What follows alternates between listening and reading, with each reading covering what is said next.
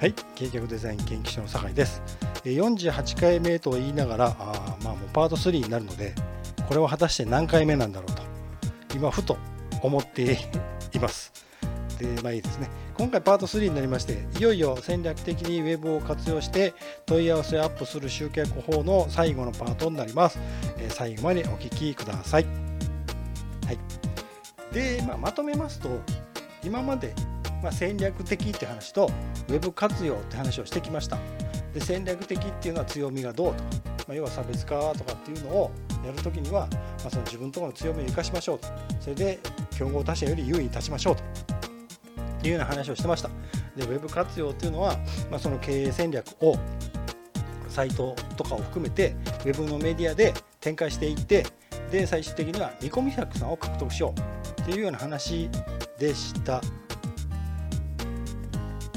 ね、見込み客さんを獲得するために経営戦略をウェブマーケティングの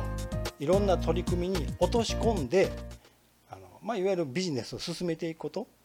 ネットを使ってねそれが戦略的なウェブ活用です。なので別に経営戦略云々はもうよう分からんけどとりあえず見込み客さんを獲得するために多分ウェブを使うのが普通でウェブを使って販売するっていうのを直接やりたい場合はなかなか大変かなと思います。商品サービスによりますけどね。あの金額の安いものでもう商品とかを写真とか見ただけで多分大丈夫と思えるような商品を扱われてるとか大丈夫だと思います。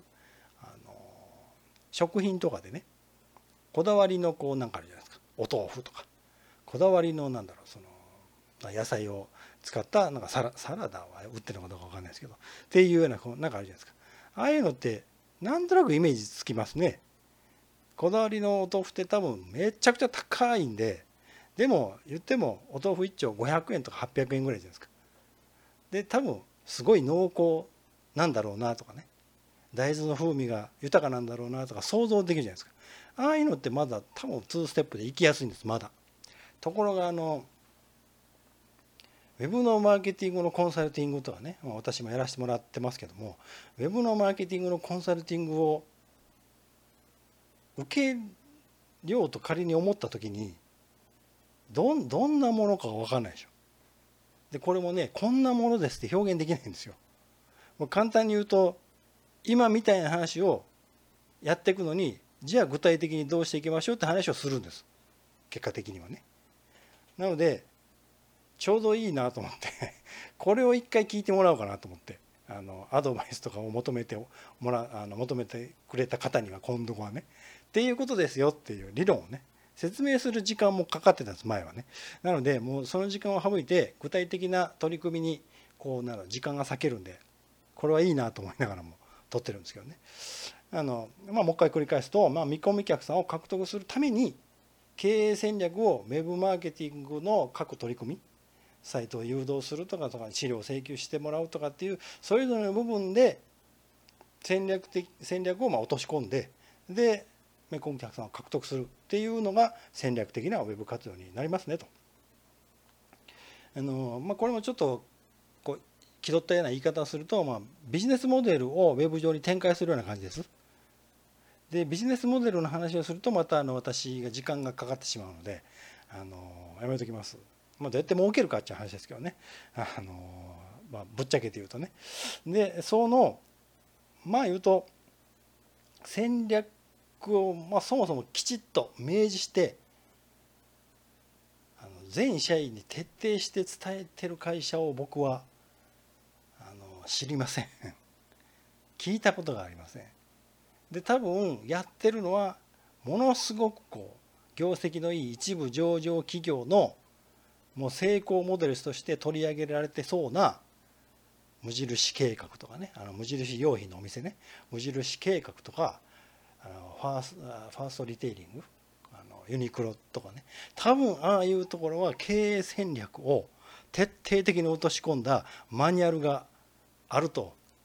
番組でやってましたから多分あります。あれ経営戦略を徹底的に落とし込んでるんですよ。現場の人が実行したら経営戦略が実現できるように。すごいんですあれね。あんなものがそうそうポンポンポンポン作れないしおそらく10年がかりとかで今やっとようやく形になりましたみたいなもんだと思うんですよ。で多分これからも変えられていくと思います。経営戦略は常に変更があの必要になると思いますしね。特に大きな企業さんはね。ちょっとあのブレるだけで収益が何億円何十億円ってずれるんでね。それ大変なことなんであの、まあ、現場の方も会社の理念。でそれ経営戦略に落とし込んだそういうこういわゆる強みの生かし方とかを実践してもらわないとお店で。ね。単純にあの商品並んでるのを買ってってくださいねじゃやっぱりないじゃないですか。ユニクロはそれにかなり近いですけどね。でもやっぱりあのまあいいや。ちょっとユニクロの話やめておきましょう。無印良品とかも別に接客はしてこないですけども商品の陳列の仕方とかねあれものすごく緻密に計算されてるんですよねとかっていうようなのが全て戦略に基づいてやられているのででそれをウェブに落とし込んでるなんていうのはまあもう多分勝ち組になられてるところだろうなと思いまして、まあ、で別にあの完璧にやる必要はないと思います。僕全然完璧でもないですねこんなにこうすごくこういろんなことを言ってますけどね。でまあ要はちょっとだけでも意識するとそもそもその戦略的な行動をしてたかどうかっていう話なんですよ。で戦略的な行動をしてないのとしてるのではやっぱり違うかなと。で私あの、まあ、ポッドキャストとかブログをやっている理由が、まあ、戦略的にウェブを活用しようかなと思っている実際の行動なんです。ちょっと種明かしするとまずブログとかポッドキャストって継続的に情報発信しますね。でこの継続的に情報発信するまあこれ YouTube とかでもやってるんで、まあ、動画もそうなんですけど戦略的な活用と相性がいいんですよ。あの要は次々に情報を配信していくのが普通のメディアなんでね。ところがメインサイトって毎日毎日更新っていうのがまあないんですよ。普通。変えられないでしょ。毎日毎日会社の名前変わらないじゃないですか。で毎日毎日そのこうお知らせって言っても夏季休業のスケジュールとかじゃないですか。それって別にあの集客とかあんまり関係ないんでね。もう既存のお客さん向けのただの案内なんでね。いわゆるこうウェブの活用は先ほどからお話ししてるように見込み客さんの獲得っていうのは基本なので見込み客さんの獲得のために夏季あの夏季休暇のスケジュールをアップしましたってだからおかしいでしょ。ねうちの会社は何月8月の何日から何時まではお盆休みいただきますっていうページが見込み客さん獲得できるかって言ったらまあ無理ですからね。っていうことを考えた時に情報とか、まあ、サービスの内容をねその時に話しながらも含めてねこうブログとかで発信するっていうと経営戦略要はその強みを要は商品のアピールポイントとかでもいいです。商品とかサービスのアピールポイントを継続してお伝えすることでよそよりもいいと分かってもらいやすくなると。よそがやってなかったらね。でやってたらもっと違うやり方するとかね。いろいろ考えられるように、まあ、ちょっと、まあ、向いてはいます。ので結果的にブログとかまあポッドキャストやってる方は多分少ないと思いますけど動画はあの商品を作られてる場合は非常にいいと思います。あの映せるんでね。使ってるところとか映せるんでね。なんてやらんかなと思うぐらいですからね。是非やってもらった方がいいかなと思いますけど。でえー、まあウェブ活用に戦略って本当に必要なんですか？って思います？ね。もうなんかもうちょっとだいぶ小難しい話をしだしたな今日はっていう感じですか？ちょっと小難しいかなと自分でも思ってるんです。はい、で、まあ、深く考えんでもええんちゃいます？別にって。要は見込み客さんを今まで通り頑張って獲得しましょうとかね、まあ、それはそれでいいんですけども。中にはこんな質問をねちょっと質問っていうかこういう疑問をちょっと思い浮かべる方が知り合いの社長とか知ってる会社は多分その戦略的とか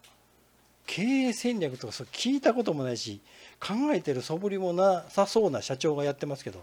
めちゃくちゃ業績いいですよっていうところを思い当たったりします？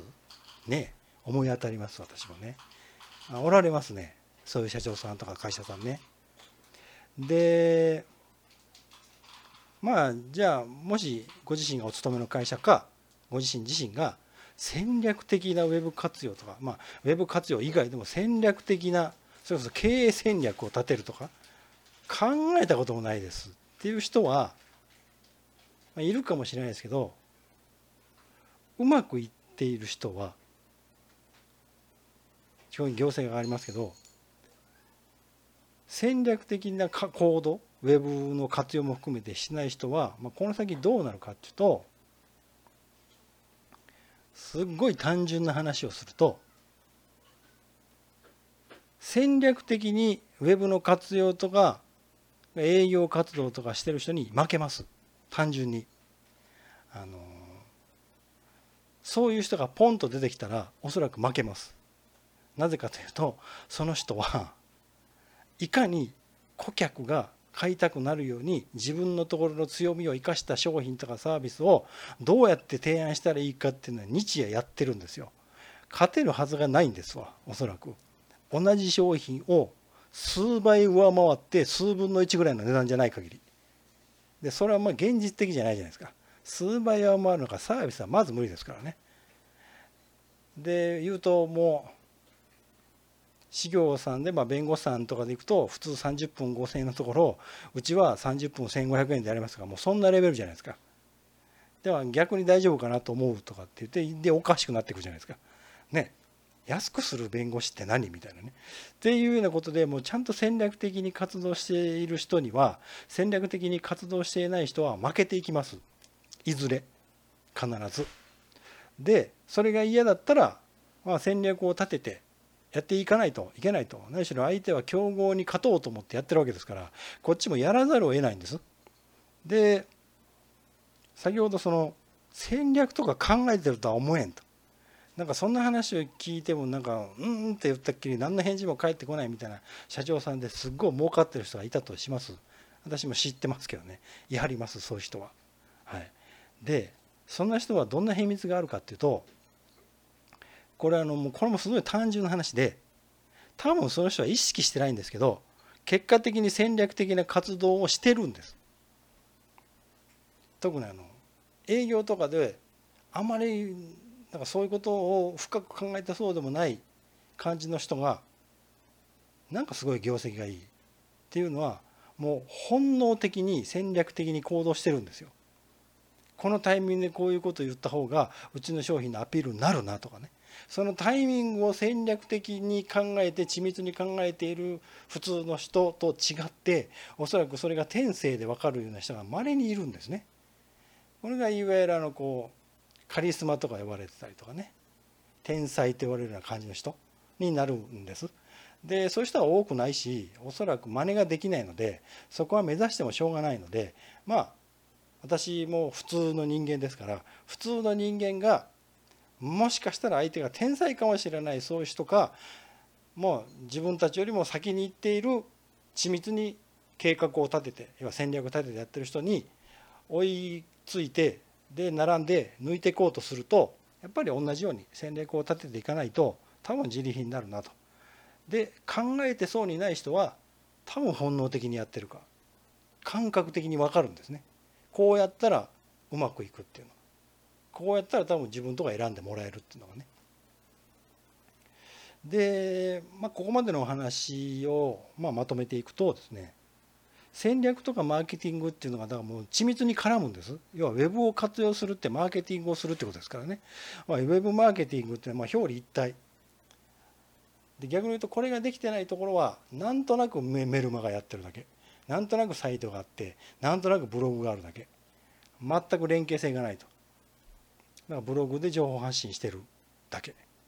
ツイッターで告知してるだけ。サイトはあるだけ。みたいなね。でまあマーケティング念のためにお伝えしておきますとマーケティングもねマーケティングとはっていう話をしだすとめちゃくちゃ時間がかかりますがまあ一言で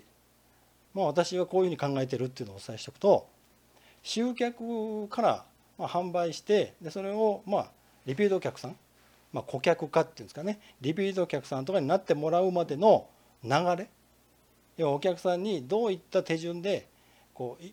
こう、ね、商品とか提案とかをしていったら顧客になってもらえるかリピート客になってもらえるかっていう流れを仕組みとして作るっていうのをマーケティングのように考えてます。で結果的にマーケティングをしていくと多分戦略が洗練されてきますしで戦略をウェブの活用要はマーケティングに落とし込もうと頑張っていくと必然的に戦略的になるんですわ。要はあのうまくいかないんでねほとんどの場合がでうまくいかないっていうことはよそにお客さんが流れてる可能性とかも出てくるしそもそも自分のところが、まあ、例えばあの SEO 一つにしてもそうですわ SEO で上に上がらないってことは Google から見てお宅のサイトはここのサイトに負けてますって判定ですからねあれね。分かりやすい言い方をするとね悔しいですけどね。私もあのなかなか上に上がらないなと思いながらいろいろやったりもしますけど。っていうことです。でそれはもう次じゃ改良するってことはよそよりもうちの方がいいですよっていうのを提案するしかないわけじゃないですか。SEO でいうと Google に対してね。こういう記事。じゃあもうここ記事書いた方がいいんじゃないかとかね。もう追加する時はこう書いた方がいいんじゃないか。でこれが要は戦略になっていくわけですよ。要はよそよりもいいっていうのを出そうと思ったら必ず何か自分にそれがないと。よそよりもよそさんよりも全てに劣っていてよそさんに勝つっていうのはなかなか難しいので。もう実力勝負じゃないですかやっぱりビジネスは。そんなにこうラッキーがそうそうは続かないのでそうするとっぱり力をつけていかないといけないしよそに勝ってるところあるはずなんです。でなかったら本当に作りましょうって話でそれが強みとかの話になってきますからそれをどういうふうに表現したらまあ選んでもらえるかっていうことになりますからいわゆるあの PDCA っていうんですかあのまあ、SEO サイトするにしてもなんか普通にネットで集客広告とかで集客するにしてもね必ずそういうのをやっていく時にまあまあ結果を試行錯誤すると戦略をいわゆるこうなんですかね磨いていくとか精査していくというような形になるので、えー、それがうまくならないとなかなか難しいと。でまあ、試行錯誤ね今お話した、まあ、PDCA は大事ですという話で PDCA 自体の話もちょっとね気になるところがあるんでまたちょっと違うテーマで取り上げようかなと思ってるんですけどもビジネス上で試行錯誤する時は、まあ、常にこのウェブ活用でいくと新規顧客をどうやって増やそうかなとでそこから売り上げをどうやって伸ばそうかなっていうことを考えるってことじゃないですか。で言い方を変えるとそれやったらお宅で買えますよお宅に申し込みますよ。っていうお客さんの反応がもらえると多分優位に立って競争に勝ったってことじゃないですか。なのでどうやったらお客さんにそれやったらお宅で買いますわ。お宅がいいなって言ってもらえるか。これを常に考えていくことが戦略的なウェブ活用の一番のメインテーマになるかなというふうに思っております。まあ、まとめにしますと、まあ、今回はあのウェブ戦略的なっていう視点での活用についてお話を進めてきましてで、まあ、お伝えしてきましたのをいろいろ振り返って自分でもこう、まあ、ちょっとあの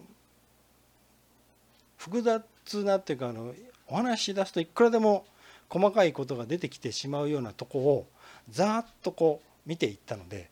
まあ、まずはもう一回復習の意味でね押さえておいていただこうと思うのはまず戦略についてね。経営戦略っていうのは競合他社より優位に立つための作戦計画のことで当然それを立てることになります。なので経営戦略立案っていうのは、まあ、よそに勝つためにどうやって優位に立ったらいいか優位に立てる作戦っていうのはどうやったらいいのかっていうのを立てることになると。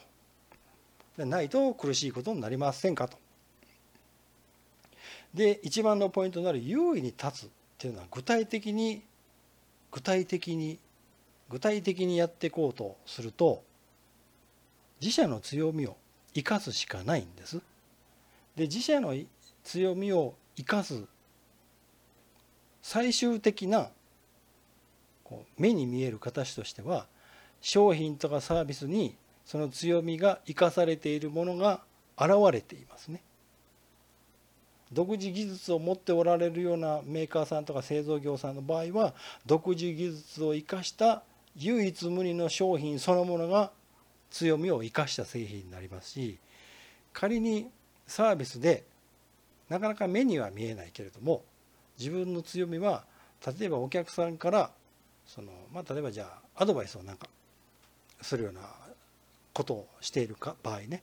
じゃあ例えばまあ税理士さんやったら税務の相談とかを受けた場合その税務の相談を単純にその税金の観点からだけではなくてちょっとその事業のそのまあされている事業のなんですかね他のまあその経営上の問題点とかも含めて違うこうアプローチも私はしますとかっていくと単純にあの税金を安くしてくれる人だけで終わらずに税金を安くしてくれる、まあ、税金安くしてくれる人ってあれ言い方が本当はどうかなと思うんですけどね。安くなる税金ってどういうことなんとまあ個人的には思うんですけどね、まあ、やめときましょうか。であの税金を安くする方法を教えてくれるのプラス自分のところの経営についてのまあアドバイスをもらえると、まあ、多いんですよ最近税理士さんで。あの中小企業診断士ってあの国家資格を持ってていわゆる経営コンサルタントの資格をねを持たれてどちらもやりますよっていうような方がいたりとかっていうのはまあそれの表れですわね。あれ戦略的な行動ですわ。ま要は税理士の人だけよりは中小企業診断士と税理士を持っている人間ですっていうとああって思いますからね私もああって思いますよあのそういう税理士さんとお話をしたことがありますからね。でっていうような形で、まあ、できるだけ自分の強みまあ、今の税理士さんとかのお話でいくと中小企業診断士っていう別の難しい資格を取れるぐらいのいうとこう、まあ、能力を持っているっていう強みを生かして仕事をするってことじゃないですか。ね、っていうようなことが戦略的な活動になると。でまあウェブのメディアの場合、まあ、ちょっとインスタグラムを例にもう一回挙げますけど流行りで本当選んでいいの？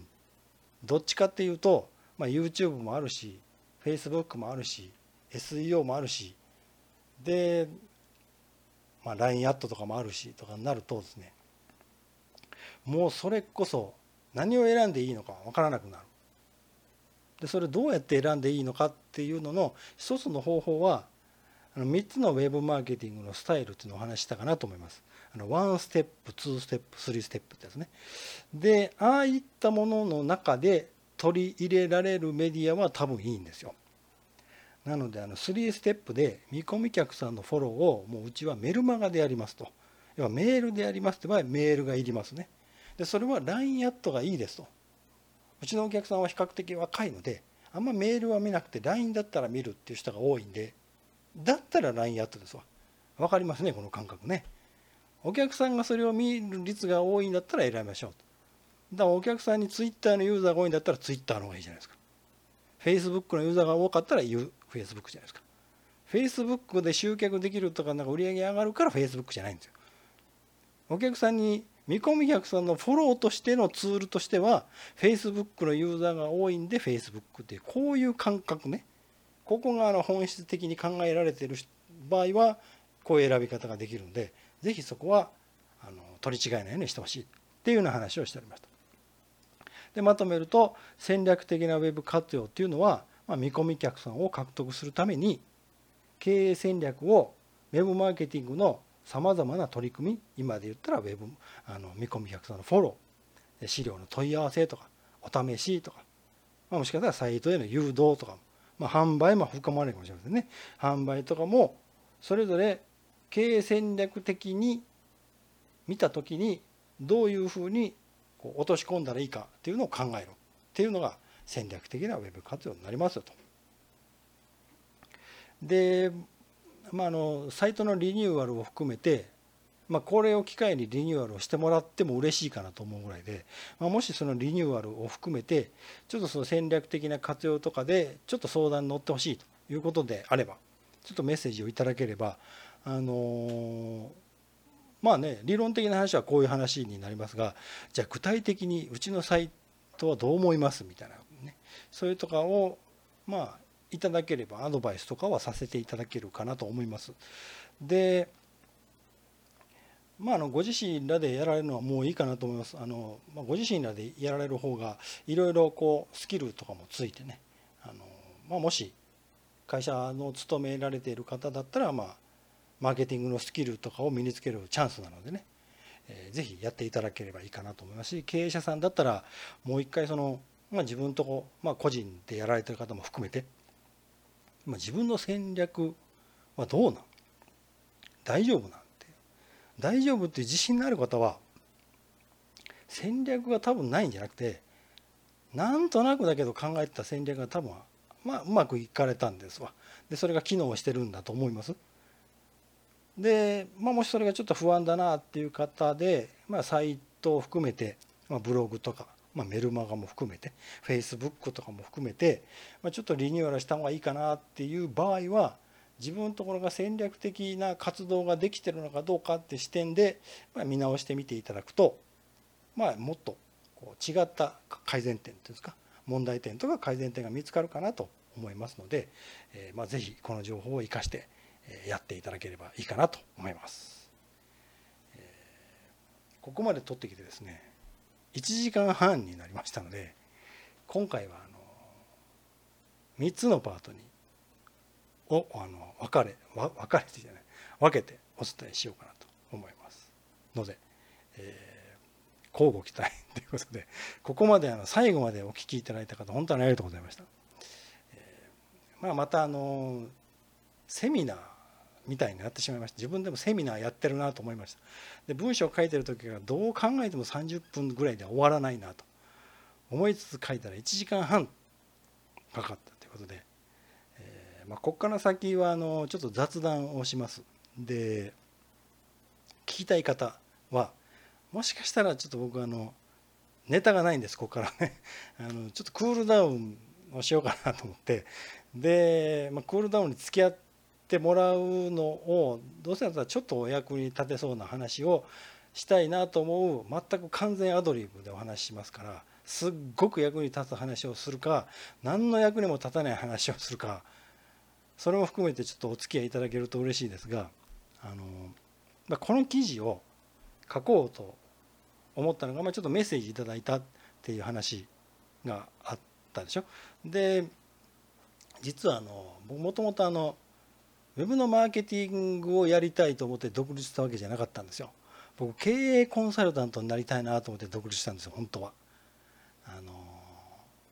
でその経営戦略まあ、経営戦略っていうかまあまあ戦略立案コンサルタントみたいな感じね。要はあのこういう話が好きなんです。その強みを生かしてどうとかそれそれこそあの戦略とはみたいな話とかで戦略というのはみたいな。っていうのをいくらでもお話はできるっていうのは相当あのコストをかけて学びまして。でまあ日本でもあの多分一番有名なあの今はそういう呼び方はあれかもしれないですけど経営コンサルタントの走りで有名なのが大前健一さん。でまああの方の書籍を読んだりとかあとはあのまあ、経営コンサルタントの会社を起こされた船井幸雄さんとかねもうお亡くなりになったのかな確かね。とかっていう方の書籍を読んで、まあ、昔あの、まあ、要はどうやって売り上げ上げたらいいかっていうのをちょっと悩んでた時期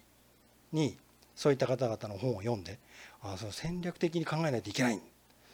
知らなかったですからね。20代前半ぐらいだったんで戦略的に考えるっていう意味が分からなかったぐらいですからね。っていうところからもう学んで二十何年ぐらいずっとその戦略的っていうのをちょこちょこ気にしながらやってたっていうのもあって。で要は戦略的にまあ個人としてもね生きるっていうのが大事なんだなって思い出したわけですよ。でまあ私はサラリーマンしてる時に戦略のことを徐々にまあこう目覚め出した30代かぐらい以降はかなり戦略的な活動をしましてあの、まあ、転職とかをやったりとかで転職した先の会社の中でまあそんなに大きな組織ではなかったっていうのもあるかもしれませんけども一応あの重要なポストには必ず行けました。あの要は役職がつくようなね、えー、ところまで行きました。でそれはどうやったかというと戦略的に行動したんですよ全部。要は自分の強みを生かそうっていうのをどうやったらこの会社の中で自分がいわゆる独自のポジションを取れるかって感じですね。あの要は差別化できるかって。酒井君はやっぱりこういうところがいいからみたいな感じね。こういうところに例えば注意してやってくれるからとかあとはまあ僕はね不思議なことにちょっと手があの手先器用でで頭があのお聞きになってたらお分かりかもしれませんけど話すのが早いんですね昔から。で次から次から出てくるんですよ。でこれが仕事とかでいくと要はちょっと人よりも早いんです速度が仕事をする速度が。なので仕事が早いって言われてたんですね。あこれだと僕は仕事が早い人間っていうポジションを取ったら戦略的に優位に立てるので会社の中で出世できんじゃないかっていうそういう生き方をしてきました実は。なのでこれが実績と言っていいかどうか分かりませんけど僕戦略的な活動に関してはまあまあ自信があの戦略的な活動をするっていうノウハウ的なことに関してはかなり自信があるんですよ。ただ僕は経営戦略コンサルタントとかでもないし その戦略を体系的に学んだっていうのが、まあ、ないといえばないんですよ。いわゆる MBA で資格取りましたとか経営学を大学で4年間学びましたとかがないのでお伝えはしてないだけでかなりやってます今も。ただそれが効果が出るかどうかっていうのはまた別の話になるんでね。これ何とも言いませんけども、まあ、ちょっとあの戦略的に生きるっていうような、まあ、全然違うテーマですけどね。それこそあのそのキャリアアップとかそういうビジネス的な話だけじゃなくてもその生きない生きていくってやっぱりどうしてもこう競争が出てくる時があるのでそういった競争を、まあ、勝つ負けるっていうのはちょっと人生とかでいくと違うかもしれませんけども、まあ、望む自分が望む結果を得やすいように、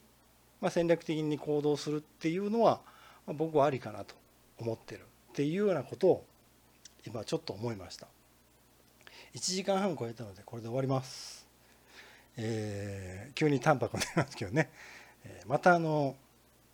次は僕しばらく録録画っていうか録音を